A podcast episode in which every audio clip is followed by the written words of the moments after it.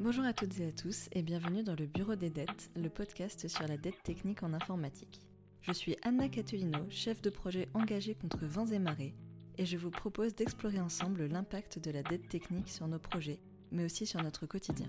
Aujourd'hui, j'ai la chance d'accueillir Ismaël, tech lead issu du monde des mathématiques, qui va nous partager son expérience. Bonjour Ismaël, merci de nous rejoindre aujourd'hui. Bonjour, merci à toi. Alors, Ismaël, est-ce que tu peux un peu nous présenter déjà ton parcours, euh, quel poste euh, tu occupes actuellement et puis un peu tes études, comment tu en es arrivé là? Alors là, je viens de commencer, euh, on va dire, une nouvelle mission. Donc c'est un poste, ça sera un poste entre, je le vois comme entre développeur et product owner. Pour l'instant, c'est encore flou, ça dépend de la mission. mais on va dire que je suis, développeur. Avant d'arriver là où j'en suis, j'étais 4 ans chez Cassis, où j'étais euh, développeur puis euh, tech lead. Et alors à la base, j'ai fait des études de mathématiques fondamentales, ensuite un peu de mathématiques appliquées au traitement d'images, et j'ai fait trois ans de recherche, enfin dans la recherche. Donc c'est là que j'ai commencé un peu à, surtout vraiment à coder, même si j'avais fait un peu de code avant, mais donc j'ai commencé à coder pour faire de la modélisation, des, tests, des choses comme ça sur des sur d'apprentissage euh, des statistiques. Et donc voilà. Du coup, pendant ta formation, est-ce qu'on t'a on t'a un peu appris le code ou est-ce que toi tu l'as appris tout seul pour l'utiliser comme outil? Alors, il y avait euh, donc en licence, il y avait une partie info où on faisait du C. Euh, mais c'est très très obscur pour moi à cette époque, je comprenais rien. J'étais très assidu en plus, donc c'était c'était un problème. Puis après, j'ai par moi-même avec quelques notions, quelques bribes qui m'étaient restées, j'ai acheté un bouquin et j'ai repris euh, de zéro, en C aussi. Mais euh, c'était ouais, c'était du tout ce qu'il faut pour accumuler les mauvaises pratiques, etc. Mais en gros, quand ça s'exécute et que ça fonctionne, on, est content. Quoi. Ok, ouais, vraiment le, le, code est un outil qui, qui tire à aller d'un point A à un point B, basta. Voilà, c'est ça. Il n'y avait pas de, il n'y avait pas de, de, soucis d'intégration, de choses comme ça. C'était vraiment déjà affiché à, à à l'époque. j'étais content, quoi. C'était, c'était un miracle. Ok, c'était déjà euh, pas si mal. Quoi. Ouais, c'est ça. Euh, ben merci Ismaël. Est-ce que euh, pour que nos auditeurs comprennent quel codeur tu es, il y a la petite question un, peu fantaisie. Mmh. Est-ce que tu pourrais un peu nous, nous, donner une expression qui définirait un peu quel codeur tu es ou quel code tu, tu produis? Alors j'aime bien que le code soit, j'aime bien que la solution soit élégante, même si d'un point de vue des fois d'un point de vue lecteur extérieur, on va se dire ah mais c'est trop compliqué pour faire euh, voilà. Mais ça ça c'est un biais hein, que j'ai. Des fois je trouve c'est tellement élégant que je veux pas que ça bouge, mais effectivement on peut faire de manière plus lisible et ça c'est un, problème des fois. Enfin c'est pas un gros problème. Hein, J'essaie de faire quelque chose qui fonctionne quand même. Et euh, mais alors le truc qui me définit c'est euh, si on m'a demandé de faire deux fois la même chose ou j'ai eu à faire deux fois la même chose, alors faut l'automatiser. C'est vraiment la redondance, c'est pas possible. Voilà, c'est ça. C'est si, si je sens, je perçois qu'il va falloir que je refasse cette tâche, il faut l'automatiser. Et de manière à ce que j'ai le moins d'actions à faire à l'avenir. Ça, c'est quelque chose qui est un peu dans ton caractère ou c'est ça vient un peu de ta formation, des études que tu as pu faire? Je pense que ça vient de mon caractère. C'est le côté un peu, comment dire, efficace. ouais, ouais, pas fort. Là, c'était un, c'était un bon point. Merci pour ton, pour ton mot. J'allais plutôt dire cancre et flemmard. Ah, très bien. ça va avec en général. Hein.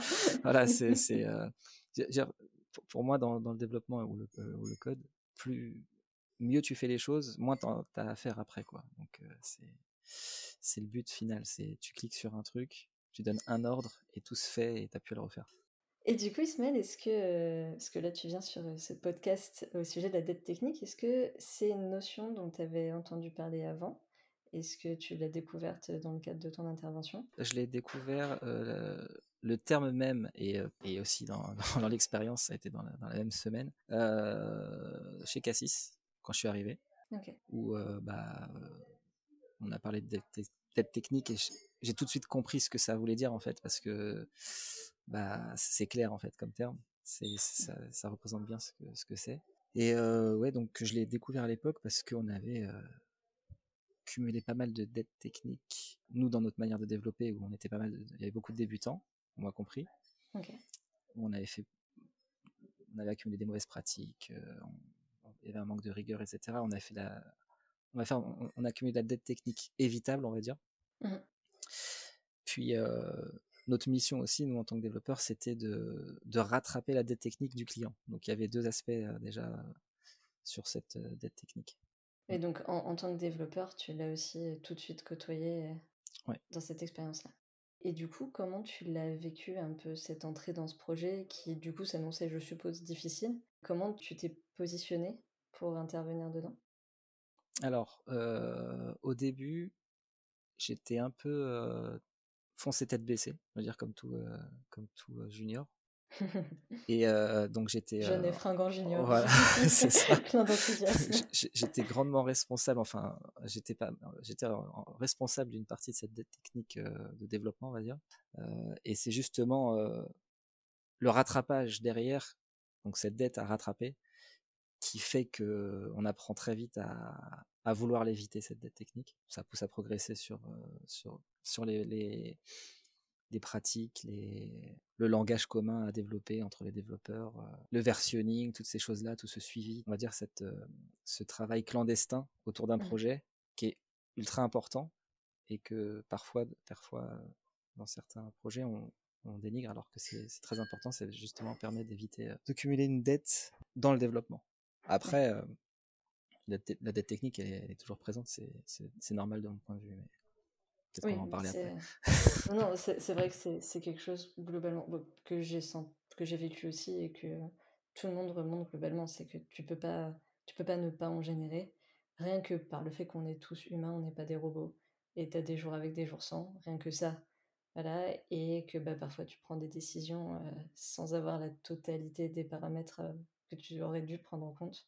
Ouais, bah, c'est ça, c'est ça ce que tu dis, c'est vraiment ça, ce que je pense, c'est-à-dire que si tu essayes d'entamer un projet en disant je veux faire zéro de dette, euh, en fait ton projet il avance pas. Il faut en permanence prendre des décisions et se dire, euh, faut, être conscient de ce qu'on génère comme dette en fait. C'est-à-dire qu'on va se dire ok, je vais prendre cette décision, ça va poser tel problème à, tel moment, mais au moins le problème est identifié. Donc c'est une dette maîtrisée on va dire. Pour moi, si on essaye de faire un projet avec zéro dette, on fait tout étape par étape, euh, on va dire de manière linéaire, et le projet n'avance pas quoi. Parce que des fois il faut il faut trancher, il faut, faut casser pour reconstruire, pour que ça avance. Il faut foncer dans le mur pour qu'on se rende compte qu'il y a un problème, même si on peut l'avoir anticipé. C'est pas forcément le cas de, de tous les, intervenants d'un projet. Et là, c'est le tech lead qui parle Ouais, c'est ouais, ça. C'est plutôt le tech lead qui parle. Ou euh, ouais, ça. Dans... Des fois, dans les équipes, tu as des personnes qui ont besoin de, de, de, se prendre le mur pour comprendre, pour voir la chose et être plus à l'écoute du reste. Et puis, des fois, il y a le client aussi client qui, qui va te proposer une solution, c'est notre rôle à nous, développeurs, de dire «Mmh, c'est peut-être mieux de faire comme ça, mais c'est lui qui tranche finalement. Donc là, typiquement, on, on peut identifier un, un, chantier qui va être un rattrapage de la dette que lui engendre. Et donc là, c'est maîtrisé. Quoi. On va se dire, OK, je vais faire ça comme ça, de mais d'une certaine manière à ce que le rattrapage ne soit pas trop lourd à prendre en compte. Et finalement, ça va peut-être rester comme ça. C'est le, le, fonctionnel doit primer. voilà. Mais au moins, le jour où tu auras du temps pour le rattraper, potentiellement, tu seras, auras préparé le terrain. Voilà. Et quelqu'un pourra s'en charger euh, facilement avec deux, trois explications. Ça, ce sera un chantier identifié et on pourra dire, euh, il y a ça à faire. Euh, ce sera clair et net. Quoi. Ouais. Et ça, c'est pas quelque chose, par contre, que vous évoquez avec le client? Non, c'est dans la, dans la discussion, on essaie de, de le convaincre de faire autrement. Mmh Mais bon, c'est lui qui prend la responsabilité de, de, la, fonctionnalité qu'il propose, enfin qu'il impose plutôt. on va pas lui dire, enfin, on va lui dire attention, il peut y avoir telle conséquence, etc. Bon bah, s'il si, n'est pas à l'écoute et qu'il décide de faire d'une certaine manière, il peut avoir raison au final, hein, donc il faut aussi l'écouter. Mais voilà, faut, c'est comme un arbre de décision, mais en version dette, quoi. C'est-à-dire que, si on fait comme ça, il va, peut se passer ça, donc faut anticiper, sinon il peut se passer ça. Et, euh, et avoir la, la, visibilité sur l'impact et, et, maîtriser la dette, quoi. Ouais. Oui, toi, tu es plutôt pour la, la maîtrise et, vraiment savoir ce que tu acceptes de laisser passer ou pas, plutôt que pour quelque chose qui, de toute façon, est quasiment inatteignable, c'est-à-dire le zéro dette. C'est ça, ouais. Mmh. ouais pour moi, il faut, ouais, il faut ça. Il faut maîtriser la dette. Quitte à en avoir, autant la connaître, quoi. Ouais. Parce qu'il faut que le projet avance, c'est le principal. Quoi. Le, beau code et le, truc super bien intégré, etc. Euh, si on fait parfait, je pense que d'ici que la chose soit terminée, c'est déjà obsolète. Donc un moment donné, il faut avancer et se dire qu'il faut, faut, faut avaler certaines couleuvres pour que, pour que le projet fonctionne. Quoi. Oui, justement, tu, tu parles d'avaler des couleuvres. Est-ce que mmh. tu t'es du coup déjà confronté à des devs qui étaient soit juniors, soit un peu plus expérimentés, mais qui n'avaient pas forcément la même vision et mmh. qui étaient potentiellement frustrés par ces décisions techniques qui pouvaient être un peu, qui pouvaient sembler un peu trop dans le compromis, par exemple Alors pas forcément junior justement, enfin ouais, pas forcément junior. Des développeurs qui sont qui ont qui aiment faire les choses très proprement, très carrées, qui mmh qui pensent pas forcément fonctionnel, qui veulent faire le mieux que bien, enfin qui peut le tu vois ce que je veux dire? Le, mieux est l'ennemi du bien c'est ça que je veux dire. Et il peut y avoir certains jugements parfois. Bon ça faut là c'est l'expérience qui fait qu'on passe au dessus mais pense, les, certains, certaines personnes pourraient penser bah ils laissent passer ça alors que c'est du n'importe quoi. Alors que mmh. justement c'est plutôt une vision projet une, vision fonctionnelle qui dit on laisse passer ça pour plus tard obtenir mieux alors que si on laisse pas passer, ça bloquera le projet peut-être pour plusieurs mois. Enfin voilà. Donc c'est des fois, c'est des fois des développeurs expérimentés qui vont qui, vont ne pas accepter, mais parce qu'ils vont être, on va dire, 100% développeurs, purement développeurs quoi. C'est pas des gens qui mmh. vont discuter avec le client. Ils, ils se disent pas, le client il va voir que ce petit truc a avancé même si ça est moche. Alors il va nous faire plus confiance, alors qu'il, etc. Ouais, donc plutôt sur des, des profils seniors voilà, qui, sont très, qui verraient surtout le code comme une entité un peu voilà, c'est ça faut. Le, code n'est plus un moyen, c'est c'est la finalité, quoi. c'est l'entité en tant que telle. Et ça, c'est le code, c'est un outil, quoi. C'est pas. Il se maintient, il vit, c'est une entité, mais c'est une entité qui, qui, qui, qui, peut continuer à vivre. Donc, alors, plus on fait propre tôt, mieux c'est. Mais c'est pas, mmh c'est pas, si le code est propre et que le projet n'avance plus, le code il va à la poubelle. Donc, la finalité, ça reste le projet, ça reste l'avancement d'un un projet. Je ne sais pas si cette vision-là peut venir aussi des différences de formation. Tu vois, typiquement, toi, le code, tu l'as tout de suite ressenti comme un mmh. outil. Je ne sais pas si, tu vois, si tu rentres dans une école d'informatique où on te présente le code bah, comme une entité spécifique, est-ce que du coup, tu vas avoir plus cette vision-là? C'est possible. Après, ça, je sais pas si c'est lié à la personnalité des gens ou si c'est lié à leur formation. C'est vrai que moi, j'avais le souvenir d'un camarade de classe qui était du coup en licence avec moi, mais lui, enfin lui, il faisait licence maths info, mais il était plutôt info. Et oui, c'est vrai que limite, si tu disais du mal du code ou d'un langage, il pouvait vraiment mal le prendre, quoi. Et ça, c'est quelque chose qui, pour moi, est aberrant, quoi. C'est une, critique constructive, ok, mais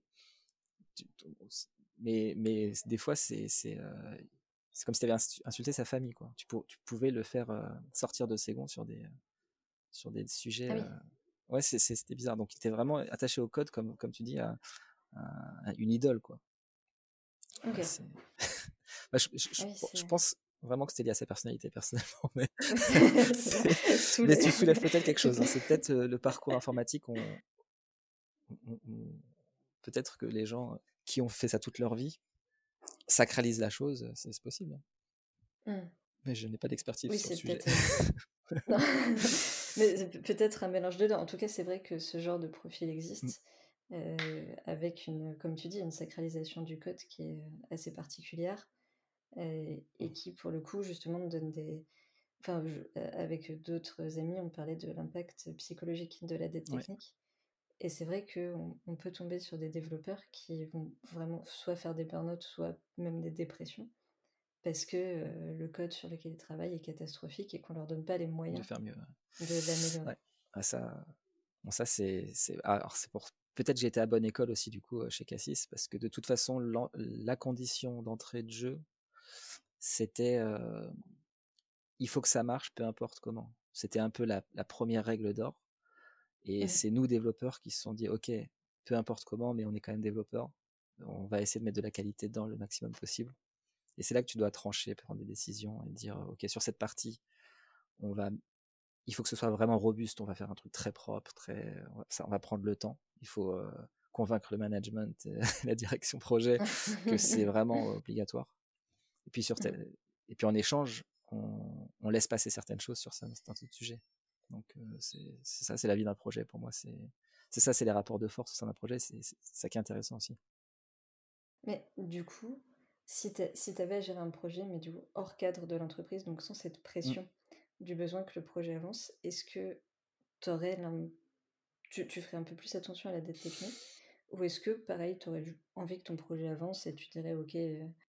Euh non, ouais, je. je... Bon, moi, j'ai j'ai pas une entreprise, donc je, je dépends pas financièrement, personnellement d'un projet personnel, par exemple. Mais j'ai des mmh projets perso que je développe quand je peux. Et je fonctionne à peu près de la même manière, mais en essayant de... Je me prends plus de temps à la veille en me disant, OK, c'est quoi la meilleure manière de faire? Mais à un moment donné, si se, taper la doc, parler sur les forums, ça me prend trois mois, alors que moi j'ai juste envie d'afficher un bouton et que ce bouton il appelle un web service, bah, bah, je vais faire ce que je sais faire déjà. Et ensuite, je vais, je vais, je vais identifier comme étant un chantier quelle est la meilleure manière de refaire cette partie et, et, et, ensuite y revenir dessus. Et puis, euh, du coup, je, oui, je, pareil, je, je, cumule une certaine dette technique, donc du temps de développement en plus parce que je, je veux que la fonctionnalité soit, soit là pour ma satisfaction personnelle. Hein. je veux cliquer sur le bouton et que ça fonctionne. Mmh et, euh, et j'identifie le chantier comme, euh, comme étant prioritaire ou non. Et puis, voilà, quoi. Je me dis, je ferai une V2 de mon propre logiciel bah, ce serait plus classe de faire comme ça et plus, plus, plus, plus robuste, plus beau, j'en sais rien. Alors je reviendrai dessus. Ouais. Donc j'identifie j'identifie le chantier et, techniquement c'est de la dette technique parce que je dois me retaper le boulot plus tard quoi. Mais ce qui, ce qui, est important pour éviter le maximum de technique, selon mon point de vue, c'est à chaque ligne de développement penser factorisation, penser euh, éviter la duplication maximum mmh et vraiment faire des, cloisonnements entre les, tâches que doit faire ton, ton, outil pour réduire l'impact, ce qui, ce qui fait que ça réduit des techniques. Alors c'est pas toujours évident, mais c'est les bonnes pratiques à avoir, c'est vraiment ça, c'est la factorisation le, et la, non-duplication, quoi, de manière générale. Alors, est-ce que tu... Parce que c'est un problème auquel j'ai été confrontée parfois, je me suis des fois retrouvée face à un code qui était ultra factorisé et qui du coup était devenu difficilement, enfin auquel tu pouvais difficilement apporter des évolutions parce que justement tu avais une factorisation qui était trop trop trop stricte, un, peu trop mmh. poussée. Ouais. Est-ce que du coup aller un peu trop dans ce sens-là, c'est pas aussi un danger? C'est de se laisser une petite marge de bah, souplesse? le danger, c'est de se retrouver avec des super fonctions. Que tu que une fonction qui à la base elle faisait A, et elle était appelée dans B et C. Et puis finalement, tu aimerais bien que A fasse aussi A'. et du coup, il faut prendre en compte que B et C, ils voulaient pas que ça fasse A'. Donc, et là, effectivement, ça devient compliqué. bah là, techniquement, c'est pareil. Là, c'est un chantier pour moi de, d'être technique identifiée où tu, soit tu rajoutes ta variable, tu vois que c'est un petit truc, c'est pas trop, ça n'a pas trop d'impact, soit tu dupliques. Et là, tu dupliques en gardant en tête que il va peut-être refaire, il va peut-être falloir refaire ta fonction A et ta fonction euh, dupliquée, de manière à ce que ce soit une nouvelle logique euh, pour ce, secteur du code, quoi. Mmh. Mais là, oui, typiquement, hein, dans, dans l'urgence, t'as pas envie d'impacter le code qui fonctionne déjà. Euh, tu dupliques, tu fais ta fonction qui est seulement pour ton, ta nouvelle fonctionnalité. Et plus tard, tu prends le temps de réfléchir à comment on pourrait mieux faire. C'est-à-dire que ça se trouve, ça va, ça va tout détruire, entre guillemets, euh, tu vas plus avoir ta fonction d'origine, tu n'auras plus ta fonction dupliquée, et tu, tu, fais une nouvelle manière de faire, tu, tu fais des sous-fonctions qui... Mais c'est un chantier, quoi. Tu, tu, crées un petit, un petit périmètre de technique sur ce sujet, et mmh. oui, il faut défactoriser dans ce cas-là. Dans, dans... Enfin, moi, c'est ce que je pense, quoi. Faut, faut pas rester bloqué.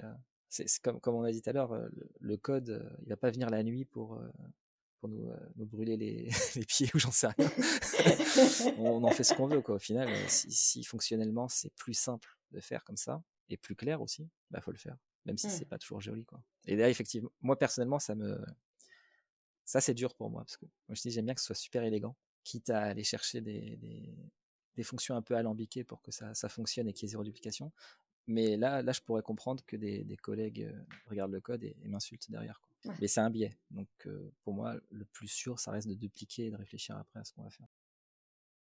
Oui, en fait, tu prônes plus des, des itérations sur ton code, où au fur et à mesure du besoin, tu le fais évoluer, tu reviens dessus, quitte à modifier un peu certaines logiques, petit à petit, pour qu'il évolue en fonction des besoins. Oui, ça.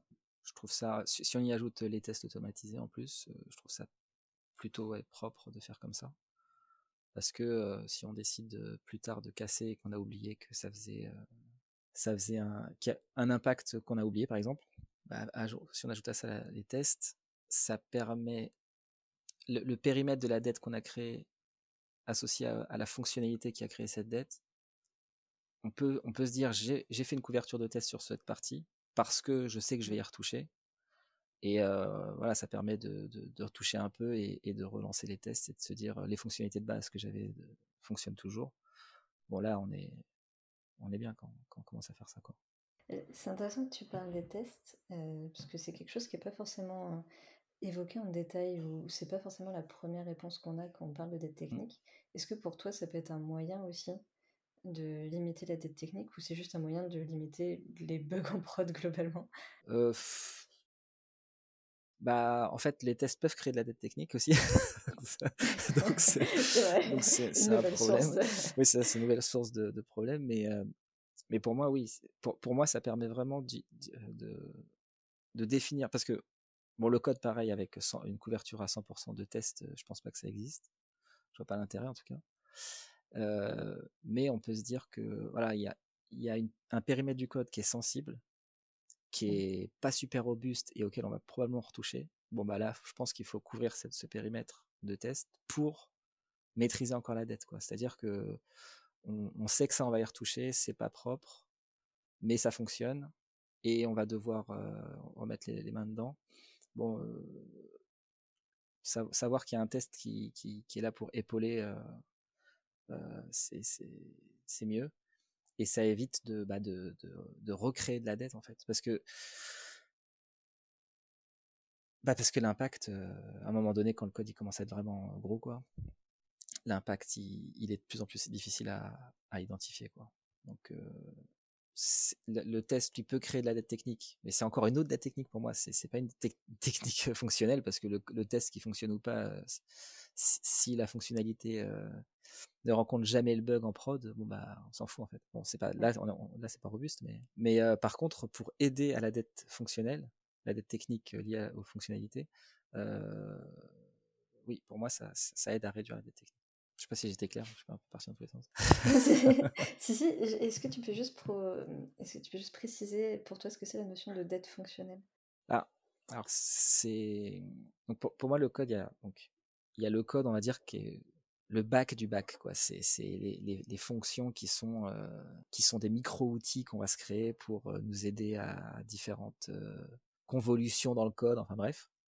Et après, il y a vraiment le, code qui est fonctionnel, qui va faire la tâche que le client a demandé ou que l'outil, par exemple, se connecter à, une machine en automatique. Voilà, c'est la fonctionnalité.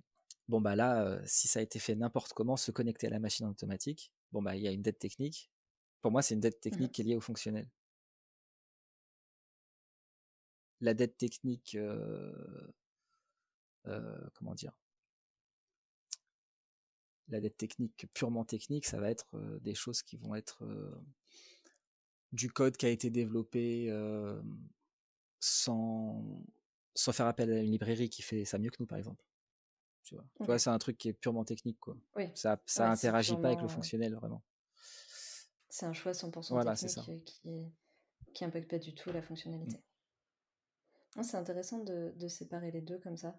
C'est vrai que c'est deux, deux, sources de dette qui sont très différentes qui peuvent toutes les deux entraîner des choses fâcheuses. Bah, typiquement, je pense que quand tu es dans un code avec une facto à mmh. outrance, la dette fonctionnelle est beaucoup plus risquée parce que chaque nouvelle fonctionnalité en fait met en danger ton, code. Ouais. Ton code C'est le, ouais, la factorisation à outrance, c'est effectivement, bah, c'est, t'as, as un objet presque fini en fait entre les mains et il faut, faut, le recasser pour que ça fonctionne avec ton nouveau truc. C'est oui le, risque est plus, plus grand pour le fonctionnel, je pense. On s'est, déjà dit beaucoup de choses et, et l'heure commence à tourner. Euh, est-ce que tu aurais une dernière chose, un mot de la fin euh, à dire à nos auditeurs? Euh, Un mot de la fin Un conseil même peut-être Un conseil, ah ben, un conseil bon, dans le domaine du développement en général, enfin, mon conseil c'est faut quand même écouter les autres, admettre quand on sait pas faire, Et inversement, quand, quand quelqu'un vient vous demander des choses, votre expertise, ne pas prendre les gens de haut, parce que pour moi, le, développement, le monde de l'informatique et du développement, c'est c'est un des derniers bastions de, de l'entraide, de, la créativité, mais dans le domaine de l'industrie. Donc je trouve ça, je trouve ça, je trouve ça beau, il faut le garder. L'entraide dans, dans ce, dans ce milieu-là, pour moi, il, il est, il aide tout le monde. Et en mmh. plus, on, enfin, on travaille mieux quand même quand on se, quand on se tire pas dans les pattes. Quoi. J'ai vécu les deux. Euh, bon, c'est, on travaille quand même beaucoup mieux quand, quand, quand ça se passe bien que, que l'inverse. Et parce que j'ai, j'ai une vision vraiment euh, projet, quoi. Je, j'ai envie que les choses avancent, j'ai envie que les gens progressent, j'ai envie de progresser. Je, quand je vois quelqu'un qui a besoin de progresser, je suis content de, le, de, de, de l'aider. Et, inversement, je, quand, quand, j'apprends quelque, quelque chose de quelqu'un, c'est, c'est bah, je me sens moins con le soir, quoi, forcément. Donc c'est, toujours agréable. Donc pour moi, le conseil, c'est de de jamais prendre les autres de haut et de continuer. Puis communiquer à, un, maximum, peut-être que ça permet aussi d'avoir un code Plus, plus propre. ne, pas avoir peur de passer pour un, imbécile.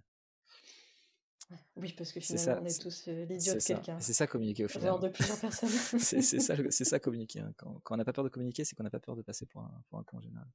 Je sais pas si on a le droit de dire ce genre de mots euh, sur ton podcast. oui, bien sûr. et, et, puis peut-être que ça va aussi avec euh, le fait de désacraliser le code, se dire que bon bah il n'y a rien de grave mm. et que le code c'est pas une entité divine et que donc on peut en parler sans tabou et ouvertement tous ensemble. Et puis que c'est un, un commun le code. C'est c'est respectueux de dire euh, dans ton code tu as fait ça, dans ta manière de coder tu as fait ça et moi j'aurais vu ça de notre manière et je t'invite à le faire. Mais c'est pas interdit de dire euh, bah écoute, moi j'ai vu ça dans ton code, je vais, je vais reprendre cette partie, je vais la faire autrement, et puis tu me dis si ça te va. Tu vois, c'est, un commun. Mmh. Même si on respecte le périmètre de chacun, ça reste un commun, et, et du coup on travaille sur un, un outil en commun, et c'est, c'est bien quoi. C'est beau. Ouais, deux, deux, deux, paires, deux paires d'yeux sur un code valent mieux que De sensibilité. Exactement. ben, merci beaucoup Ismaël. Merci à toi. Très très intéressant.